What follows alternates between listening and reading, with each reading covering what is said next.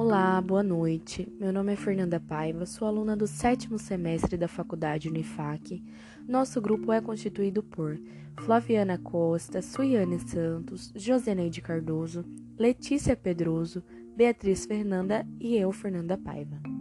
Estaremos apresentando este podcast frisando sobre a saúde da mulher e especificando as mulheres que se relacionam com outras mulheres. Como assunto principal, acolhimento do profissional de enfermagem com mulheres que optam por esta orientação sexual. Temos como intuito divulgar aos trabalhadores da saúde e toda a sociedade para oferecer um acolhimento e atendimento qualificados e humanizado às mulheres lésbicas.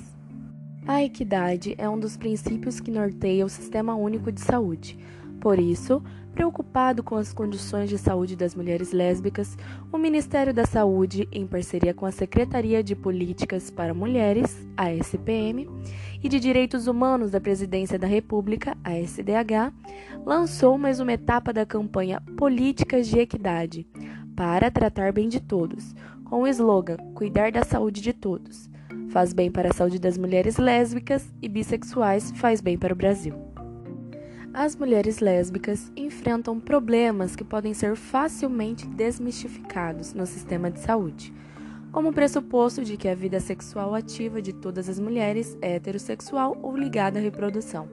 Um exemplo disso é a oferta desnecessária de anticoncepcionais e preservativos masculinos, antes mesmo de qualquer abordagem sobre suas práticas sexuais além da crença equivocada de que elas não têm o risco de desenvolver cânceres de mama e de colo de útero, sendo que essas patologias não estão relacionadas ao ato sexual em si, e sim nos fatores de riscos, como histórico familiar, fatores ambientais, estilos de vida, fatores hormonais, entre outros.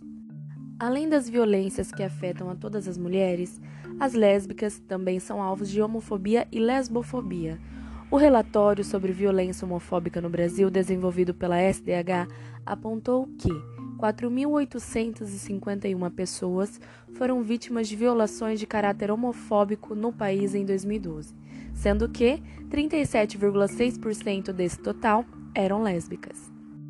Para reverter essa situação, o Ministério de Saúde instituiu duas políticas que dialogam diretamente com o direito à saúde das mulheres lésbicas a Política Nacional de Atenção Integral à Saúde da Mulher e a Política Nacional de Saúde Integral da População LGBT, instituída pela Portaria número 2836 de 2011. Essa política considera a orientação sexual e a identidade de gênero como determinantes sociais da saúde e visa a eliminação das iniquidades e desigualdades em saúde dessa população. Deve-se pautar a sensibilização dos enfermeiros em lidar com a particularidade de, da diversidade sexual. Também na compreensão de formações familiares diversificadas, como exemplo, a de casal formado por mulheres. Foi apontado em outro estudo desta revisão que os enfermeiros sentem dificuldade em lidar com essa temática. Por isso, esses profissionais devem receber capacitação para que possam prestar cuidados a esse grupo. Entende-se que, assim, todos os que fazem parte do sistema de saúde, inclusive as equipes de saúde da família, necessitam compreender as novas formações familiares. Como exemplo, as famílias homoafetivas, que devem ser respeitadas, assim como as famílias formadas por casais heterossexuais. Cabe-se destacar, entretanto, que os profissionais da saúde apresentam dificuldades em lidar com a diversidade sexual por conta da formação acadêmica inadequada durante o período de graduação. Portanto, o maior papel da enfermagem para o público LGBT é a garantia de uma assistência digna e humanizada, desde o setor básico de saúde até o de alta complexidade, respeitando as diferenças mesmo não aceitando, mas tornando-se fundamental para a promoção de saúde integral, de qualidade, humanizada e de cidadania.